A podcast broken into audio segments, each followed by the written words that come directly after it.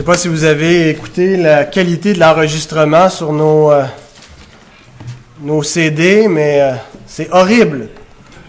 Et euh, la, dernière fois que j'ai prêché, à la fin, j'ai invité l'Assemblée à faire un chant. Je suis resté derrière le micro. C'était terrible ce qui est sorti de là. Alors j'ai dit ça n'a pas de bon sens. On a parlé au comité. Bon, on veut changer l'équipement pour le- l'enregistrement. Mais alors le, micro que j'utilise pour la radio euh, donne une qualité supérieure. Alors en attendant de changer notre équipement d'enregistrement, les prédications seront enregistrées avec ça. Alors je m'excuse si je devrais jouer à la fois le rôle du technicien et du prédicateur le, temps qu'on change tout cela. Alors avant d'ouvrir la parole du Seigneur, nous allons courber nos têtes en prière.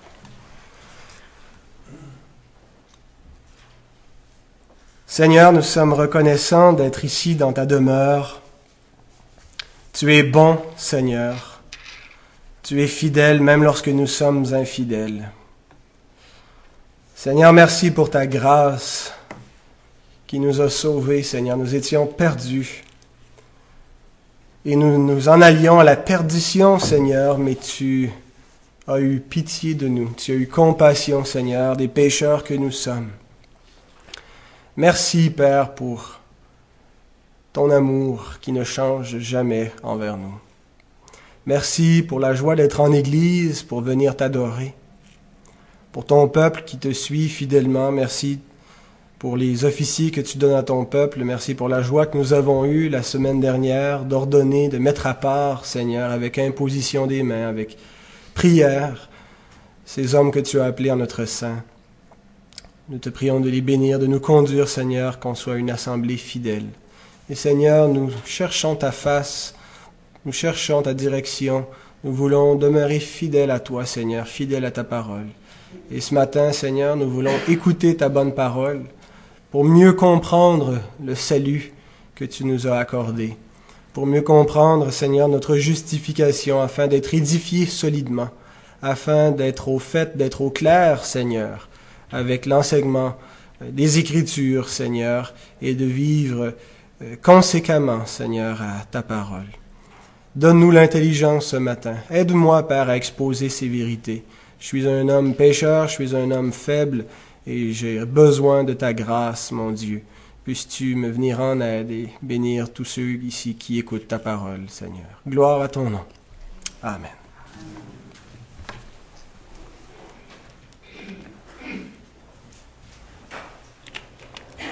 Donc, je vous rappelle que le but de cette série d'expositions est d'expliquer qu'est-ce que la foi réformée baptiste.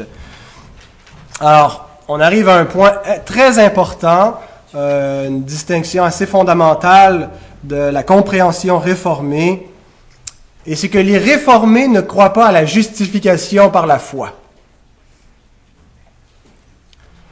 Et sur ce point également, la position réformée m'a convaincu, je ne crois pas à la justification par la foi. Ce que les réformés croient, et ce que je crois également, c'est à la justification par la foi seule. L'adjectif est extrêmement important.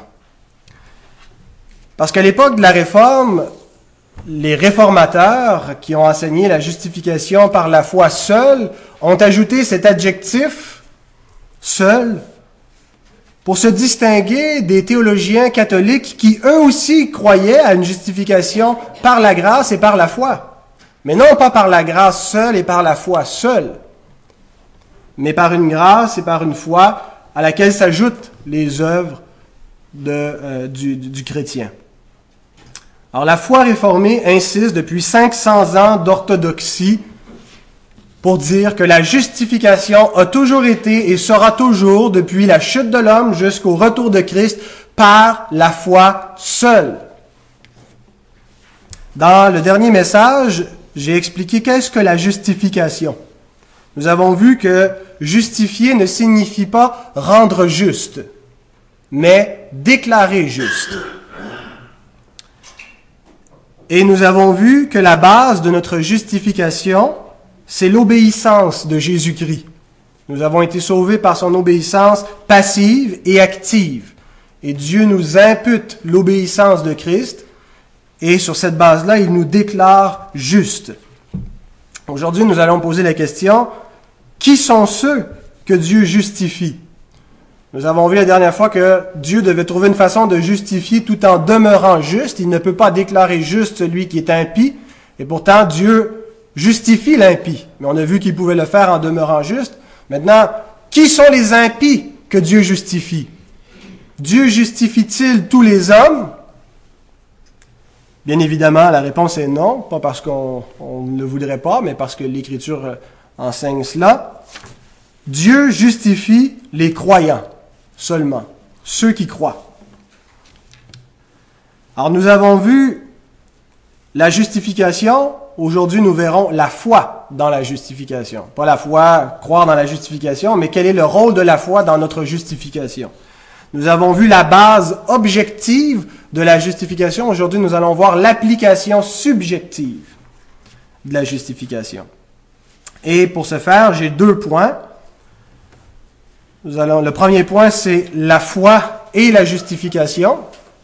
Alors pour ceux qui répondent aux questions dans le feuillet, je ne sais pas s'il en reste des feuillets, s'il y en a qui n'en ont pas. Euh, il n'y a pas l'air d'en rester, mais vous arriverez plutôt la prochaine fois. On en fera plus. Désolé s'il n'y en a pas. Alors le premier point, la foi et la justification. Et le deuxième point sera les œuvres et la justification.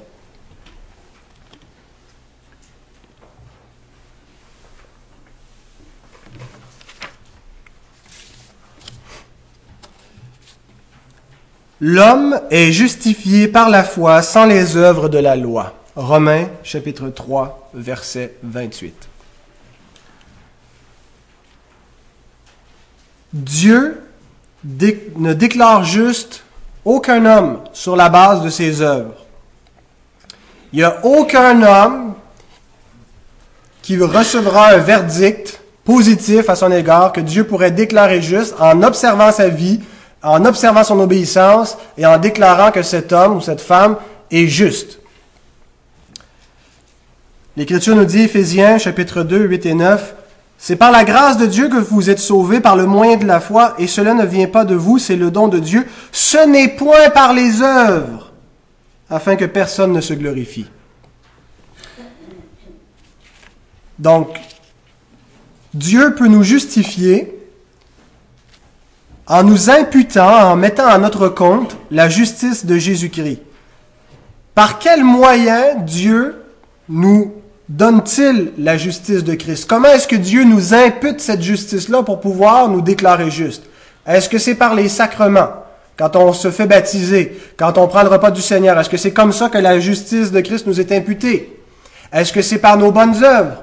Est-ce que c'est en pratiquant le bien que Dieu prend la justice de Christ et la met à notre compte pour nous déclarer juste? La réponse est non. La Bible dit c'est par la foi. Lorsque quelqu'un croit en Jésus-Christ, lorsqu'il a foi dans le Christ, Dieu prend la justice parfaite de Christ et la met au compte de celui qui croit et donc le déclare juste. Donc nous verrons premièrement la foi comme un moyen. La foi n'est pas la cause, elle n'est pas la base de la justification, mais elle est le moyen. C'est très très très important euh, cette distinction-là. La foi n'est pas la cause de la justification. Elle n'est pas la base de la justification, elle est le moyen de la justification. Ce n'est pas la foi qui nous rend juste aux yeux de Dieu. C'est Christ qui nous rend juste. C'est parce que Dieu nous voit au travers de Christ qu'on est juste. Alors comment est-ce qu'on reçoit Christ? Par la foi. La foi n'est que le moyen. Ce n'est pas ce qui nous rend juste. C'est simplement le moyen par lequel on reçoit Christ et c'est Christ qui, aux yeux de Dieu, nous rend juste. Alors cette distinction est très importante. La distinction que la foi n'est pas la base, mais le moyen de la justification.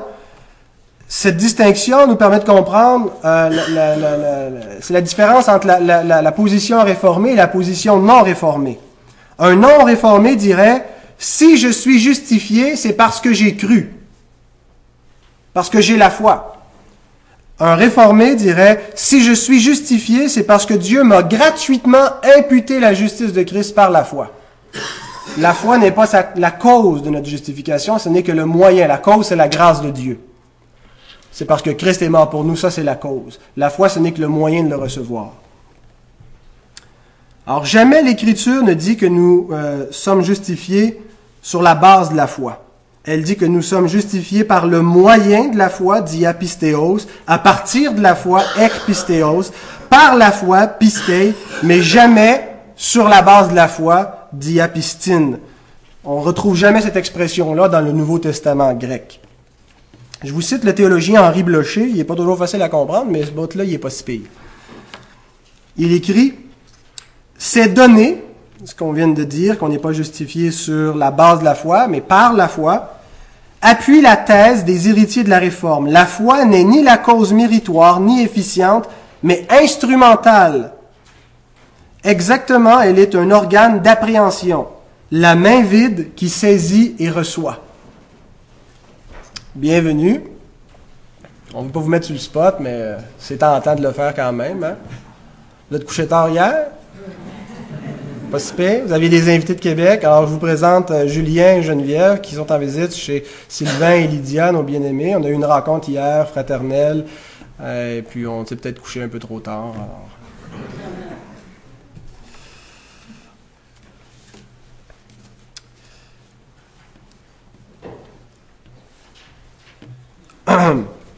Donc, pourquoi est-ce par la foi que nous sommes justifiés? Laissons l'Écriture répondre. Romains 4.16. C'est pourquoi les héritiers le sont par la foi, pour que ce soit par grâce. Nous sommes justifiés par la foi pour que notre justification soit par grâce. La foi n'est pas quelque chose de complètement passif.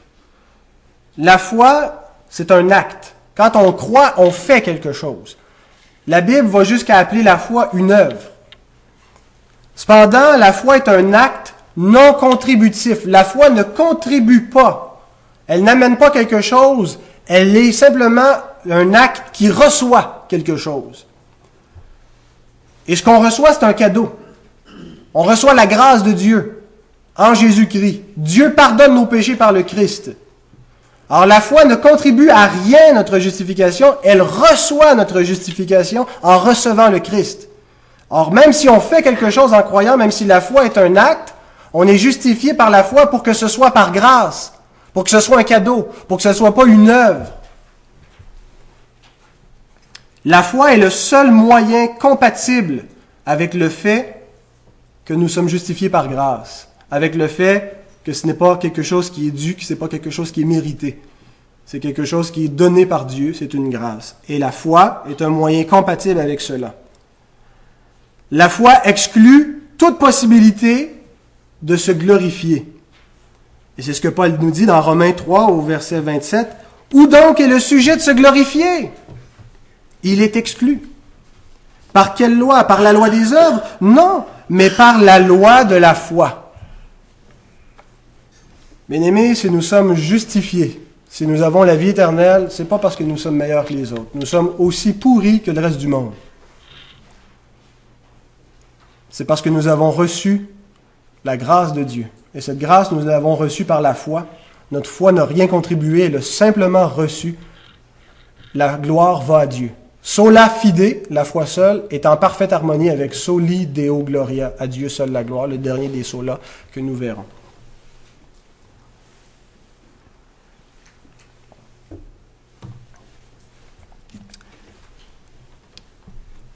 Quel est l'objet de la foi? Quand on dit l'objet de la foi, c'est qu'est-ce que la foi croit? La foi consiste à croire quelque chose. Hein, c'est pas simplement euh, l'exercice de croire. La foi comme telle, c'est rien. La foi s'appuie sur quelque chose. La foi a un contenu, un objet. Alors l'objet de la foi, c'est ce qu'il faut croire pour être sauvé. Alors quel est l'objet de la foi? Qu'est-ce qu'il faut croire pour être sauvé? Dans nos milieux, les milieux évangéliques, on a euh, l'habitude de présenter l'Évangile au moyen des quatre lois spirituelles, n'est-ce pas? Vous connaissez les quatre lois spirituelles?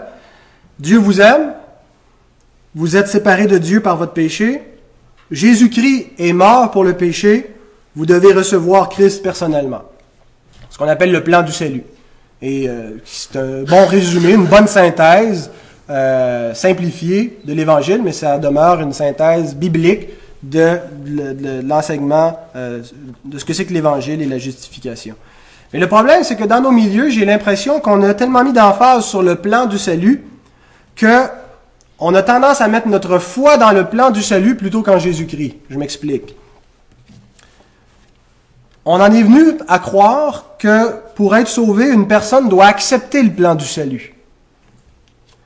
Et à mon sens, si c'est ce qu'on pense, on vient de changer l'objet de la foi. L'objet de la foi, ce n'est pas la foi elle-même. Si on croit que pour être sauvé, il faut croire à la justification par la foi seule, ça ne sauve pas. Croire que l'homme est justifié par la foi sans les œuvres, ça ne sauve pas. Ce n'est pas ce qu'il faut croire. je ne dis pas que c'est pas vrai, c'est tout à fait vrai, mais ce n'est pas l'objet de la foi qui sauve. L'objet de la foi qui sauve, c'est la foi personnelle en Jésus-Christ.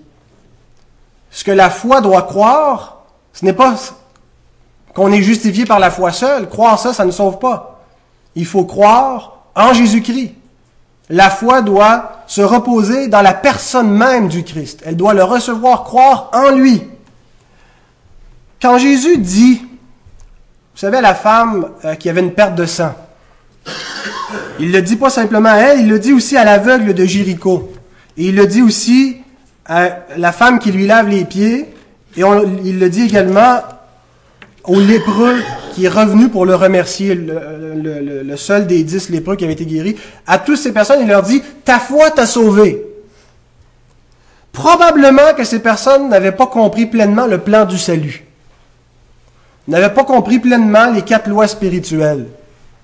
Et pourtant, Jésus leur dit, ta foi t'a sauvé. Pourquoi? Parce que ces quatre personnes et beaucoup d'autres croyaient en lui, en Christ reconnaissaient qu'il était celui qui pouvait les sauver, celui qui pouvait les délivrer.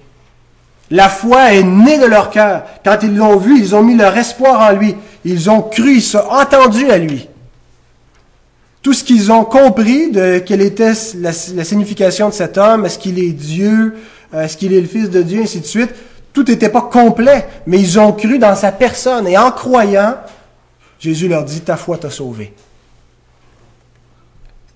le, théologien Jean Calvin donne une belle illustration, je trouve, pour montrer la relation entre la foi et Christ.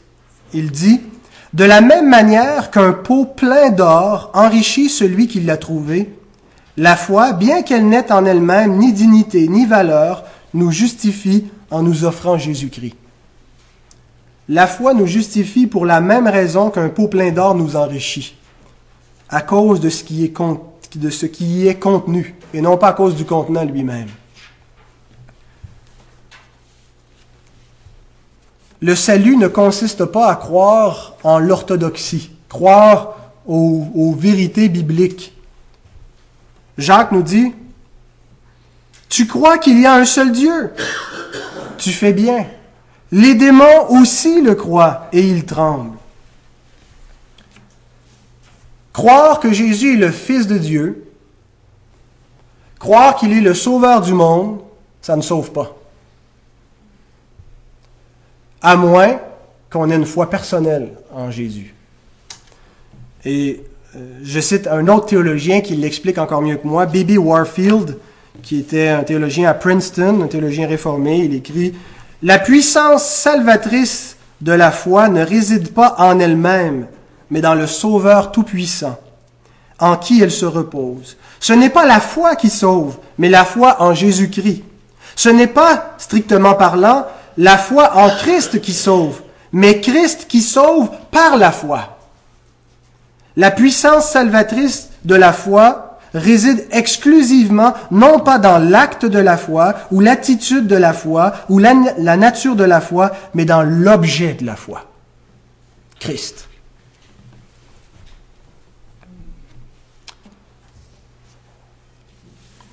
Alors voilà pour le premier point, la foi et la justification. Nous sommes justifiés par la foi, par le moyen de la foi. Mon deuxième point, les œuvres et la justification. Depuis la chute de l'homme, il y a une tendance chez l'être humain.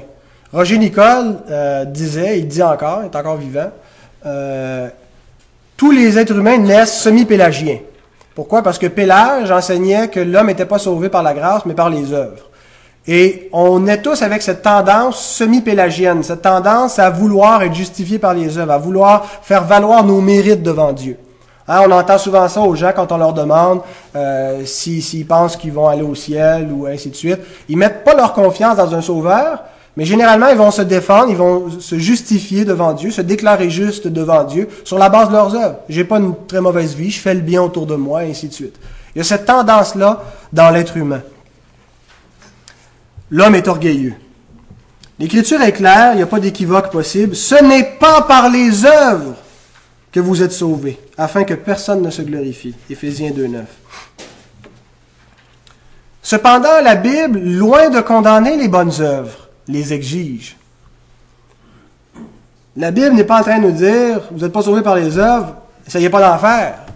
Elle nous dit, vous n'êtes pas sauvés par les œuvres, mais non seulement faites des bonnes œuvres, mais elle nous dit aussi qu'elles sont nécessaires au salut. Alors cette ambivalence, entre guillemets, de l'Écriture a rendu beaucoup de chrétiens perplexes. Et encore aujourd'hui, plusieurs sont perplexes quant à cette question. De sorte que ça a développé deux tendances opposées, mais qui cohabitent dans nos milieux, le légalisme et l'antinomisme. Le légalisme, c'est cette tendance à... Euh, c'est pas, pas quelqu'un qui est sévère, un légaliste. Véritablement, ce que le mot légaliste veut dire, c'est quelqu'un qui met sa confiance dans ses œuvres pour obtenir un mérite devant Dieu. Hein, qui fait valoir les bonnes œuvres et qui peut aller jusqu'à la, justification. Les, les, les, légalistes par excellence, c'était les pharisiens. Ils croyaient qu'ils étaient justifiés par les œuvres. Et l'autre tendance, c'est l'antinomisme. Les œuvres ont aucune importance, on est sauvé par la grâce, péchons afin que la grâce abonde, c'est pas important de suivre la loi de Dieu et ses commandements, on est sauvé par la grâce anyway. Alors ces deux tendances semblent pourtant, euh, même si elles sont opposées, contradictoires, font bon ménage euh, dans les milieux évangéliques. On a tous rencontré des légalistes, on a tous rencontré des antinomiens.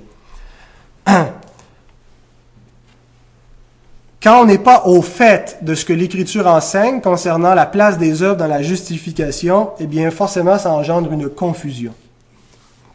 Alors, on va essayer de voir qu'est-ce que, quel est l'enseignement biblique sur ça. D'abord, la Bible se contredit-elle? Paul nous dit, nous sommes justifiés par la foi sans les œuvres. Son enseignement est clair, c'est textuel. Mais en même temps, le même Paul nous dit, il nous faut tous comparaître devant le tribunal de Christ afin que chacun reçoive selon le bien ou le mal qu'il aura fait étant dans son corps. Il nous parle d'un jugement sur la base de nos œuvres, mais il nous dit qu'on n'est pas justifié par nos œuvres. Mais plus problématique que Paul, Jacques, non seulement il nous dit que nous sommes justifiés par les œuvres, mais il nous dit que nous ne sommes pas justifiés par la foi seule. Il n'était pas très réformé, Jacques.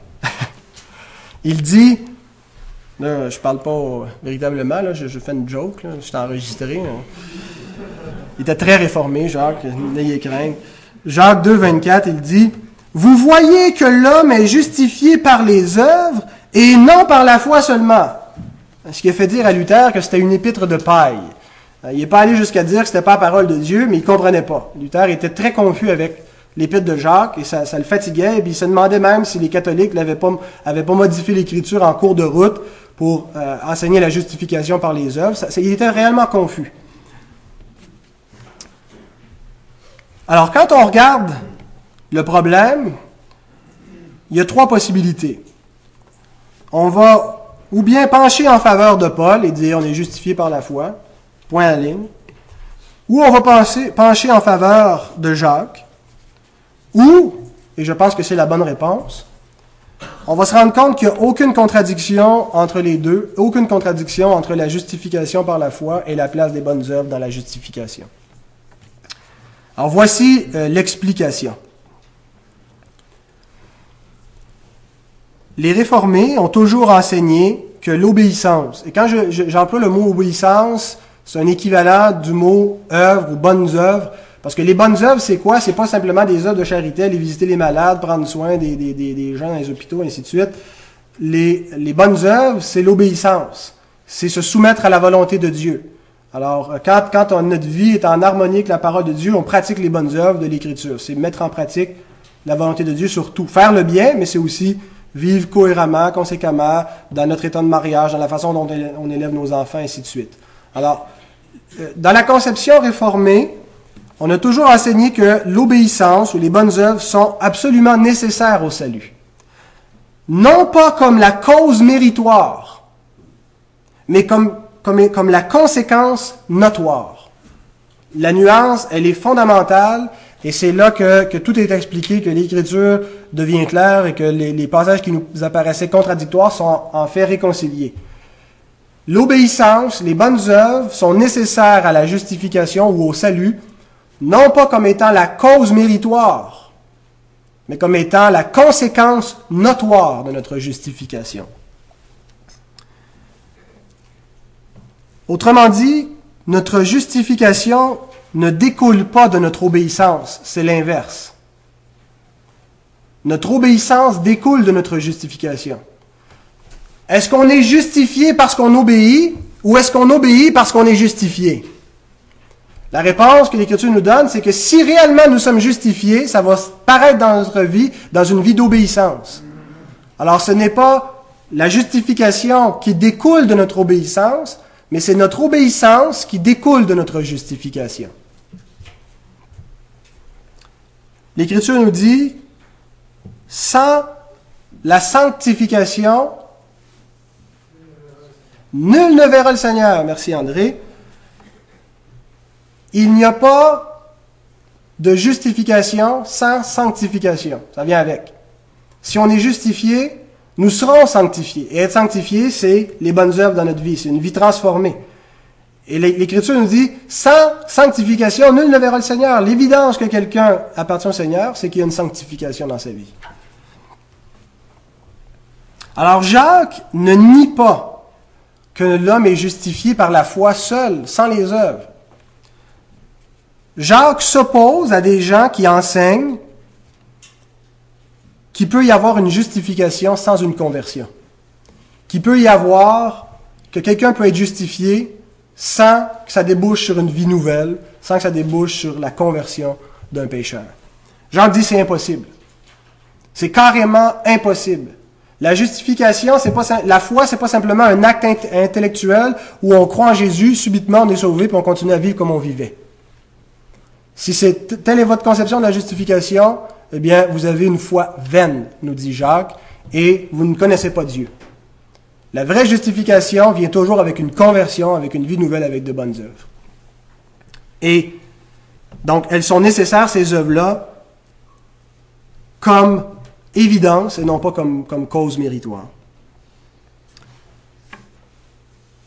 Les bonnes œuvres que Jacques parle, c'est quoi? C'est la vie nouvelle. C'est la, la, vie nouvelle, la vie renouvelée. Historiquement, euh, les, les, les, théologiens réformés ont simplifié ça, ont, ont, expliqué la foi, la vraie foi qui, qui sauve, la foi qui justifie, la foi à salut, avec trois éléments. Pour être justifié par la foi, ou la, foi qui justifie, elle, a trois composantes.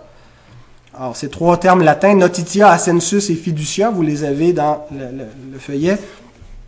Alors, d'abord, pour avoir la foi, il faut les notitia de la foi, les données de la foi, les faits, les, euh, le contenu de la foi. Comment est-ce qu'on peut croire en Christ si on n'entend pas parler de Christ?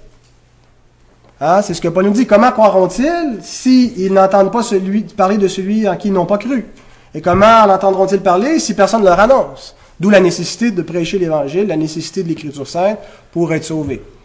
Donc, les, les notitia, les faits, les données de la foi.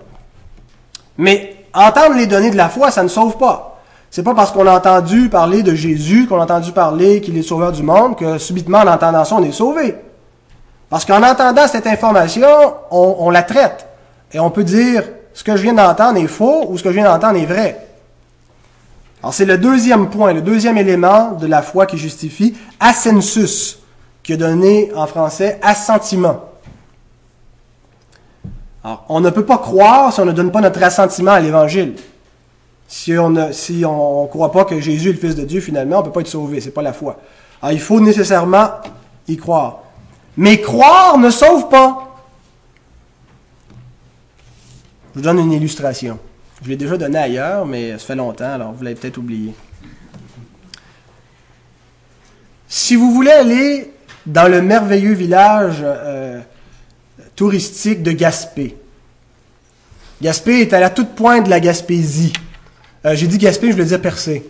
Euh, Percé, ben, on pourrait dire Gaspé aussi, mais je pense qu'il y a une autre route qui mène à, Gaspé. hein. Il y a la route de Murdochville. En tout cas, Percé, c'est le meilleur exemple parce qu'il y a juste une route qui mène. Si vous voulez aller à Percé, il y a un seul chemin qui mène, c'est la 132. N'est-ce pas? Est-ce que je dirais, euh, Louise? Oui. J'espère que je dirais. Parce que si vous arrivez de Montréal, vous devez passer par la 132. Et alors, je peux prendre une, une carte routière et vous montrer les notitia, les faits, les données. Vous voyez, on est ici à Saint-Jérôme et ici sur la carte, il y a Percé. Alors, pour vous y rendre, il faut passer par la 132. Mais le fait que je vous montre ces données-là, ça ne vous amènera pas à Percé. Il faut encore que vous croyez que ma map est crédible et que les données qui y sont inscrites représentent la réalité géographique dans le vrai monde. Et que si vous suivez cette carte-là, ces indications-là, vous irez à Percé. Mais croire que la map est authentique et qu'elle représente la réalité, ça ne vous mènera pas à percer. Il faut encore suivre ce que la, carte vous dit. Alors c'est dans ce sens-là que je dis croire ne sauve pas. Il manque un autre élément à la foi pour que la foi nous justifie, et c'est le troisième, fiducia, en latin, qui veut littéralement dire confiance. C'est lorsque la foi devient personnelle. En français, le mot fiducie. Qu'est-ce que c'est une fiducie? C'est lorsque nous confions à un créancier nos épargnes ou des biens pour qu'il les administre à notre place. En, anglais, les fiducies, c'est trust, hein, confiance. Alors, ce que nous devons faire, fiducia, la foi fiducia, c'est de confier notre vie au Christ, lui donner notre vie. Jésus nous dit, Matthieu 16, 25, Celui qui voudra sauver sa vie la perdra mais celui qui la perdra à cause de moi la trouvera. Qu'est-ce que c'est perdre sa vie à cause de Christ? C'est renoncer au, titre de propriété de sa vie pour les concéder à Christ. C'est confier sa vie à Jésus-Christ. Et ça, c'est l'étape ultime de la foi, c'est l'étape où la foi devient une foi véritable, une foi à salut, une foi qui justifie. Croire que Christ mène au ciel, ça ne sauve pas. Suivre Christ, donner sa vie à Christ, on tombe avec une foi à salut. Croire que la 132 mène à percer, ça ne nous y amène pas, à moins de suivre ce que les indications nous disent. Suivre Jésus, c'est ce que Jacques appelle les bonnes œuvres, qui sont nécessaires pour être justifiées. C'est ce que Paul appelle une foi qui est agissante par la charité. Galates 5.6. Pas une foi statique, pas une foi morte, une foi agissante, une foi vivante par la charité, une foi qui produit quelque chose. Il doit y émaner quelque chose, il doit y avoir une transformation pour que ce soit la vraie foi. Alors c'est dans ce sens-là que les œuvres sont nécessaires au salut, en vue de démontrer la foi, en vue de prouver que c'est une foi authentique. Et c'est exactement ce que Jacques veut dire. Jacques 2, 18, il dit, Mais quelqu'un dira, Toi tu as la foi, et moi j'ai les œuvres. Montre-moi ta foi sans les œuvres, et moi je te montrerai la foi par mes œuvres. Les œuvres sont là pour démontrer que la foi est véritable. Alors récapitulons brièvement. Si quelqu'un dit qu'il croit, mais qu'il n'a pas l'obéissance d'une vie nouvelle pour crédibiliser sa foi, sa foi est vaine parce qu'elle ne vient pas d'un cœur renouvelé. Par contre, si quelqu'un pratique des œuvres de justice et des œuvres de bienfaisance sans se confier en Christ pour son salut, eh bien, il sera condamné, ses œuvres sont vaines, elles ne peuvent pas le justifier. La foi sans les œuvres est vaine, mais les œuvres sans la foi sont vaines également. Mais attention, nous ne sommes pas justifiés par la foi plus les œuvres. Nous sommes justifiés par la foi seule, Mais il y a toujours des œuvres qui découlent de cette foi-là. Encore une fois, la, foi réformée avait un bon adage, toujours un bon adage pour nous, nous, résumer qu'est-ce que ça veut dire. Nous sommes justifiés par la foi seule, mais la foi qui justifie n'est jamais seule. Elle est toujours accompagnée de l'obéissance. Et c'est exactement euh, la position de notre confession de foi sur cette question-là. Au chapitre 11, paragraphe 2 de la 1689, nous lisons La foi qui reçoit le Christ et sa justice s'en remet à lui. Et s'en remet à lui est le seul moyen d'approprier la justification. La foi, c'est le seul moyen d'approprier la justification. Elle ne se trouve cependant pas seule dans la personne justifiée, mais s'accompagne de toutes les autres grâces salutaires ce n'est pas une foi morte, mais une foi qui œuvre par l'amour. C'est très bien dit et je pense que c'est exactement ce que l'Écriture enseigne. C'est la position euh, biblique apostolique. Alors concernant le jugement dernier, il y aura un seul jugement. Il n'y a pas 36 jugements, il y a un jugement final pour tous les hommes. Et c'est un jugement d'œuvre. Et soyons euh, au clair, soyons au fait que les chrétiens n'ont pas à redouter ce jugement puisque l'Écriture nous dit qu'il n'y aura aucune condamnation pour nous. Alors pourquoi serons-nous jugés si on n'est pas pour être condamnés? Eh bien c'est parce que nos œuvres attesteront si, oui ou non, nous avons réellement cru en Christ. C'est sur la base de nos œuvres qui sera démontré si nous sommes des croyants ou pas. Et je pense que c'est exactement le sens des paraboles qu'on retrouve dans Matthieu 25. Parabole des talents, parabole du jugement où il sépare les brebis des boucs. Sur quelle base est-ce qu'il juge le jugement final? Il dit pas, tu as été un croyant, tu es sauvé, tu n'as pas été un croyant. Il dit, vous ne m'avez pas visité quand j'étais malade, vous ne m'avez pas visité quand j'étais en prison, et ainsi de suite. Et les autres se justifient. Quand est-ce que nous n'avons pas fait cela? Et c'est sur la base des œuvres que le jugement est rendu. Est-ce que Christ enseigne la justification par les œuvres en disant cela? Pas du tout mais il est en train d'enseigner que les œuvres justifient la foi, démontrent si la foi est, réelle, et quelqu'un qui est né de nouveau aura une vie pour l'attester, une vie transformée, qui commence avec une conversion, un changement de pensée. Ça ne veut pas dire qu'on doit commencer à donner tout notre argent aux pauvres et tout ça, c'est pas ces œuvres-là. C'est réellement une conversion. L'homme qui est sur la croix, qui est crucifié avec Jésus, qu'on appelle le bon larron, qui est une contradiction, mais bon, peu importe, le bon larron, Jésus lui dit, aujourd'hui tu seras dans le paradis avec moi. Il n'a pas eu le temps d'en faire beaucoup des bonnes œuvres. Mais pourtant, il avait de bonnes œuvres. Il s'est converti. Il a changé de pensée par rapport à Christ. Il s'est repenti. Il a reconnu son péché. Il s'est humilié devant Dieu. Et il a reçu le Fils de Dieu. Et ça, c'est la première des bonnes œuvres. Pas quelque chose qui contribue, mais une, repentance, une conversion à Dieu. Et c'est là où ça commence, notre vie, à la conversion, la vie nouvelle, qui, qui de laquelle suit une vie de bonnes, de bonnes œuvres, une vie d'obéissance à Christ. Et c'est ce que Jésus veut nous dire dans Matthieu 7, 21. Ceux qui me disent Seigneur, Seigneur n'entreront pas tous dans le royaume des cieux, mais celui-là seul qui fait la volonté de mon Père qui est dans les cieux. Des fois, on lit ça, on est perplexe, on se dit, ben là, on est sauvé par les œuvres d'abord. Ce que Jésus est en train de nous dire, c'est que nos œuvres vont manifester si réellement on a cru. Si notre Seigneur, Seigneur, venait d'une foi réelle, ou si on était simplement dans la, religiosité des hypocrites. C'est les œuvres qu'il démontre. Alors de la même manière qu'il y aura un degré de châtiment pour ceux qui seront condamnés, il y aura un degré de châtiment. La condamnation ne sera pas uniforme. L'Écriture est claire. Vous lirez Matthieu 11, 20 et les versets suivants, Luc 12, 47 à 48. De la même manière qu'il y a un degré de châtiment, il y aura un degré de récompense pour ceux qui sont justifiés. On va tous être heureux, il n'y aura personne de malheureux au ciel. Peut-être avoir, ils vont être juste un petit peu plus heureux, je ne sais pas.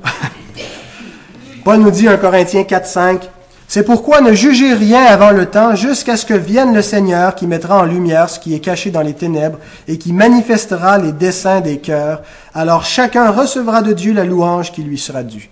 Chacun recevra de Dieu la louange qui lui sera due. Quelque chose. Alors le, fait que nous sommes justifiés par la grâce, par la foi, ne signifie pas qu'il n'y aura pas d'évaluation finale de notre vie. Il y aura une évaluation finale de notre vie, même si nous ne sommes pas sauvés par nos œuvres. Et c'est pourquoi il importe de construire nos vies avec les bons matériaux et sur le bon fondement. 1 Corinthiens 3, 12 à 15. Que chacun prenne garde à la manière dont il construit. La Bible nous dit qu'il y en aura qui seront sauvés au travers du feu. C'est-à-dire qu'il n'y aura pas grand-chose qui va rester de leur vie, de ce qu'ils auront bâti lorsque viendra le jugement.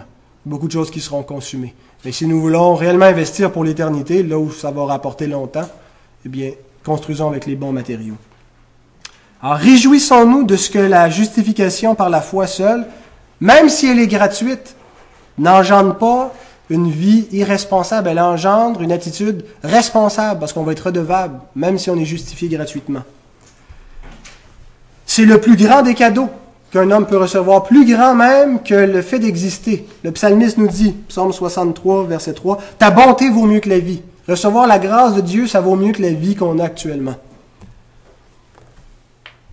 Mais même si ce cadeau est gratuit, même s'il est définitif, il ne, il ne, produit pas en nous une vie dissolue, de laisser aller, mais une justice et des bonnes œuvres.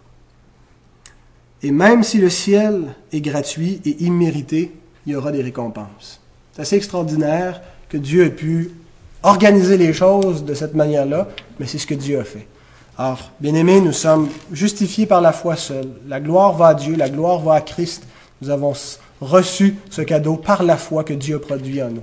Mais parce que nous avons reçu cette grâce, ça a changé nos vies. on ne peut plus vivre comme on vivait. Nous sommes maintenant de nouvelles créatures et ça doit se manifester dans notre vie et ça se manifeste dans notre vie. Alors, gloire à Dieu, que le Seigneur puisse bénir sa parole dans nos cœurs et dans son Église. Amen.